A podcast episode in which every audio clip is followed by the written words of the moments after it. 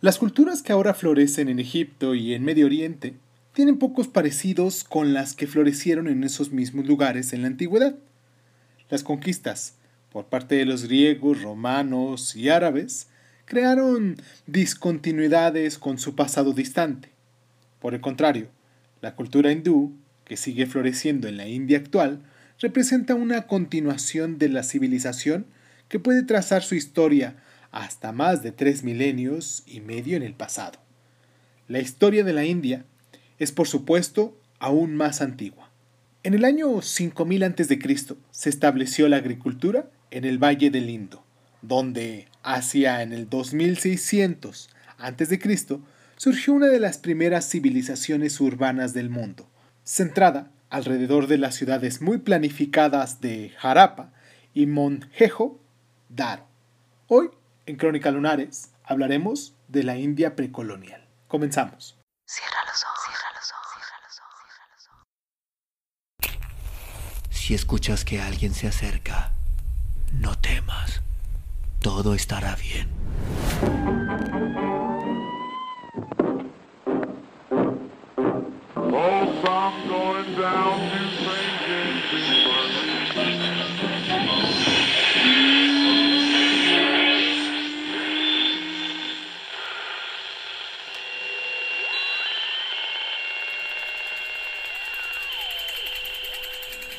Estás escuchando, Crónica, Crónica, Crónica el lugar, el lugar donde, donde entra tus oídos.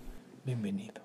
Después del 1700 a.C., las ciudades del Valle del Indo entraron en una cierta decadencia, posiblemente debido a la llegada desde el oeste de un pueblo nómada, los arios, que hablaban una antigua lengua indoeuropea, conocida como el sánscrito en su posterior forma escrita. Sus primeros textos, una colección de himnos, invocaciones, encantamientos y rituales sánscritos conocidos como los Vedas, datan alrededor del año 1500 a.C. y marcan el surgimiento del hinduismo. Esta religión politeísta desarrolló una jerarquía compleja y muy colorista de dioses y diosas, muchos de los cuales aún se adoran en la India actual. Los primeros reinos hindús, establecidos por los arios en la cuenca del Ganges, eran también rígidamente jerárquicos, con el rey alcanzando el estatus divino después de su muerte. Bajo él se encontraban capas de grupos estrictamente definidos, sacerdotes llamados brahmanes, soldados y nobles, campesinos y artesanos, y en la base de todo, trabajadores serviles. A lo largo de los milenios, esta estructura sancionada por la religión se volvió cada vez más rígida y forma la base de sistemas de castas hereditarias que aún desempeñan un papel importante en la sociedad india moderna, a pesar de los esfuerzos de los reformadores para abolirla. Alrededor del año 500 a.C. surgió una serie de nuevas sectas religiosas, en especial el jainismo y el budismo. Estas se liberaron de la panoplia colorista de los dioses hindúes, pero compartieron muchos de los conceptos centrales del hinduismo, como el ciclo de la muerte y el renacimiento, que se le llama el samsara. La idea de estos individuos fueron la consecuencia de sus acciones el karma, y el concepto de dharma, interpretado como ley, vía, deber o naturaleza.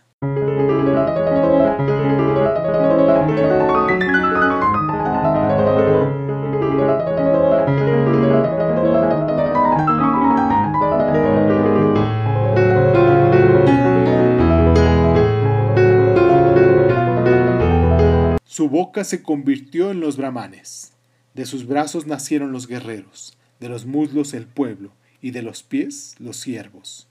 Himno del hombre, del Rig Veda. Un primer esbozo del sistema de castas. En líneas generales, la India antigua abarca un mosaico de reinos pequeños, pero hubo épocas en que un gobernante o una dinastía consiguió dominar a otros muchos Uno de esos gobernantes fue Chandragupta Maurya, que reinaba del año 321 al 297 a.C. y fundó la dinastía Maurya, centrada en el reino de Madhaja en Bengala Occidental. Chandragupta conquistó la mayor parte del norte del subcontinente, desde Afganistán en el oeste a Assam en el este y por el sur llegó hasta la meseta del Deccan. El nieto de Chandragupta, Asoka, que reinó del año 272 al 232 a.C., convirtió las conquistas del abuelo en un imperio centralizado y administrado según los preceptos budistas. Asoka era especialmente consciente de las obligaciones del gobernante para hacer las cosas correctas. Después de Asoka, el poder de los Mauryas se fue desvaneciendo. No será hasta el siglo IV después de Cristo cuando otra dinastía, los Gupta, construya un imperio que se puede igualar al de Asoka. Los Gupta propiciaron una edad dorada en las artes y las ciencias, pero el imperio Gupta se desmembró a mediados del siglo VI. Partes del imperio se reunificaron brevemente a principios del siglo VII bajo el gobernante budista llamado Hasha. Después de esa época se desvaneció la influencia budista en la India, aunque echó raíces más permanentes en el sureste de Asia, el Tíbet, China y lo que es actualmente Japón.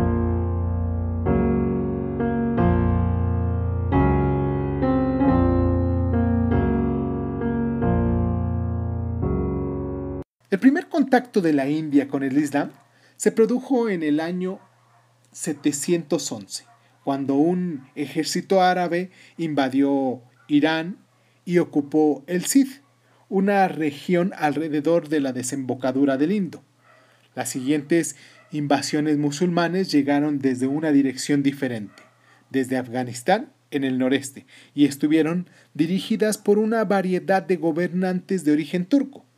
Las incursiones se iniciaron a principios del siglo XI, pero no fue hasta el año 1206 cuando se estableció el Sultanato Islámico de Delhi.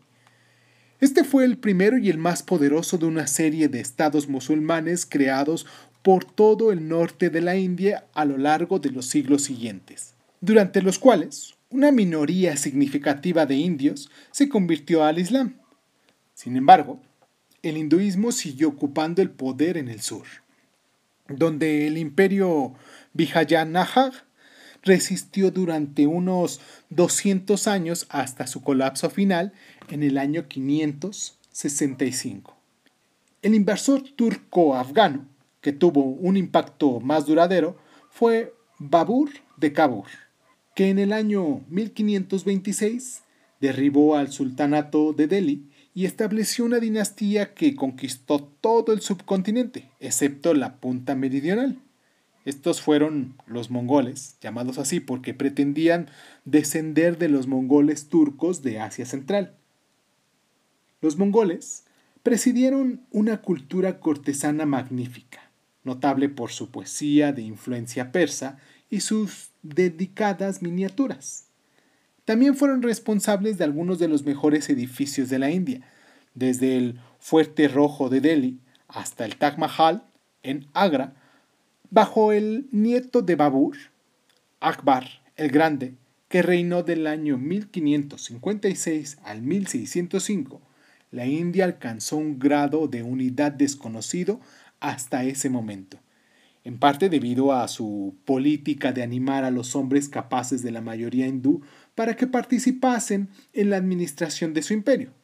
Sin embargo, bajo el emperador Aurangzeb, que reinó del año 1658 al 1707, se abandonó la tolerancia religiosa en detrimento de una unidad política y la eficacia administrativa. El poder en todo el continente se centró cada vez más a nivel local y la lucha y debilidades internas convirtieron a la India en una presa relativamente fácil para los europeos que después de encontrar una ruta marítima hacia Asia buscaban la explotación de las enormes riquezas del continente para su propio provecho.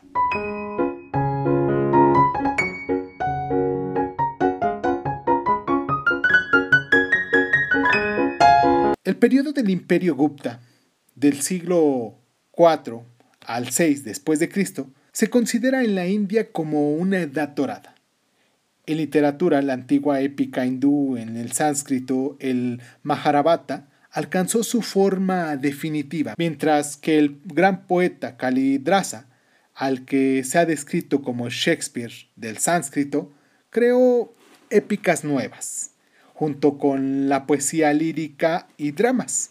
En arquitectura, uno de los monumentos más grandes es el ornamentado templo de Mahabodhi en Brut Gaya, el lugar donde Buda consiguió la iluminación, mientras que el misterioso pilar de hierro de 7 metros en Delhi, que hasta el día de hoy no muestra una mínima señal de oxidación, es un logro metalúrgico sobresaliente. En ciencia, el astrónomo Aryabhata demostró, entre otras cosas, que la Tierra gira alrededor del Sol y rota sobre su propio eje, mientras que el tratado astronómico y matemático conocido como el Surya Siddhanta tiene una definición en la función del seno usada en la trigonometría. Sin embargo, lo más significativo fue el desarrollo del sistema numérico decimal y el uso del cero, innovaciones que después fueron recogidas por los matemáticos musulmanes y finalmente llegaron a Europa.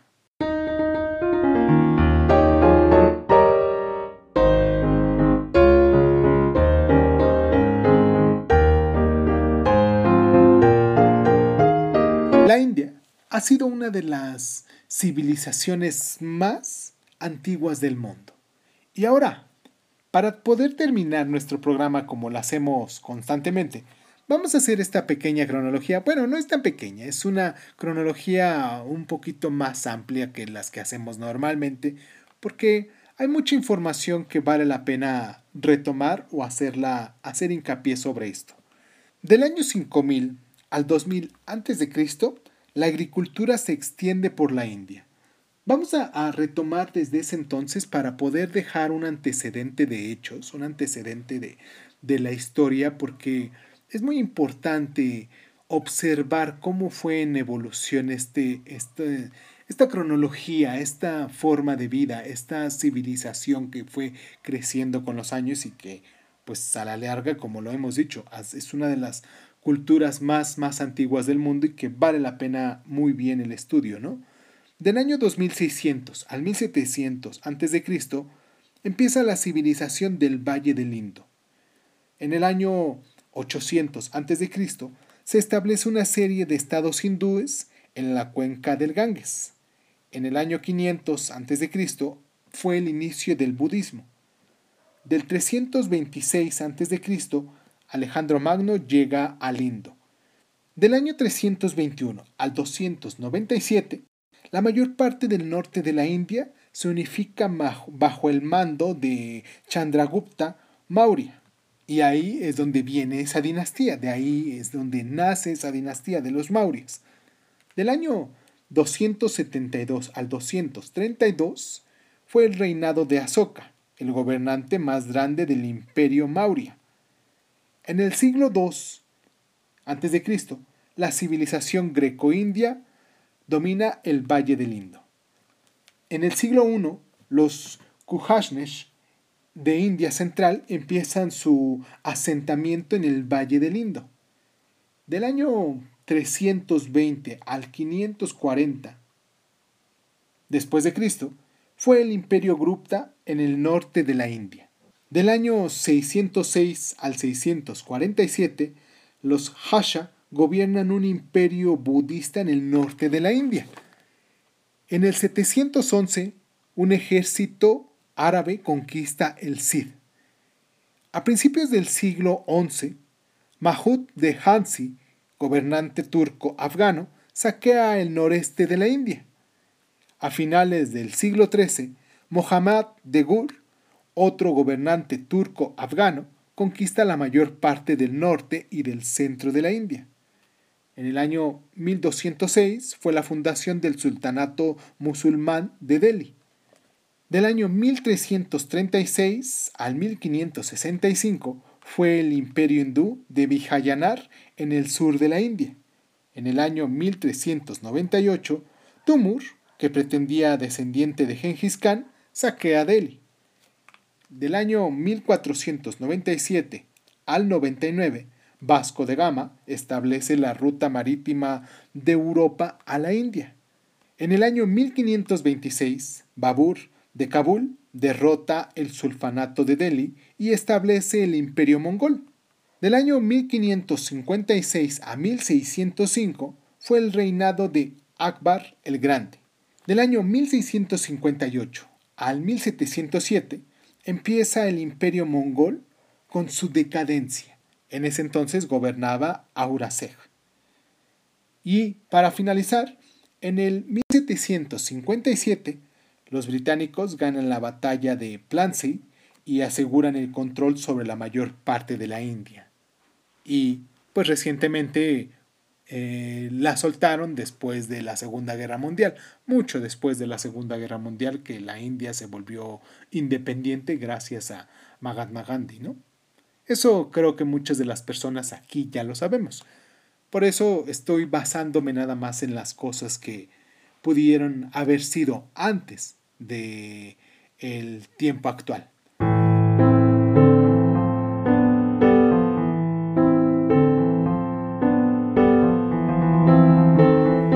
Espero que hayamos aprendido un poquito más sobre esto. Les mando un abrazo muy fuerte donde sea que me escuchen. Agradezco a todos los lunares que me dejan sus mensajes en las diferentes redes sociales. Recuerden que nos pueden seguir en Facebook como Crónica Lunares, en Instagram también como Crónica Lunares y pues escucharnos en las diferentes plataformas de podcast. Les mando un abrazo muy muy fuerte, muy caluroso. Espero que se encuentren muy bien hoy siendo 9 de septiembre. Y pues nada, muchísimas gracias. Muchísimas gracias por estar.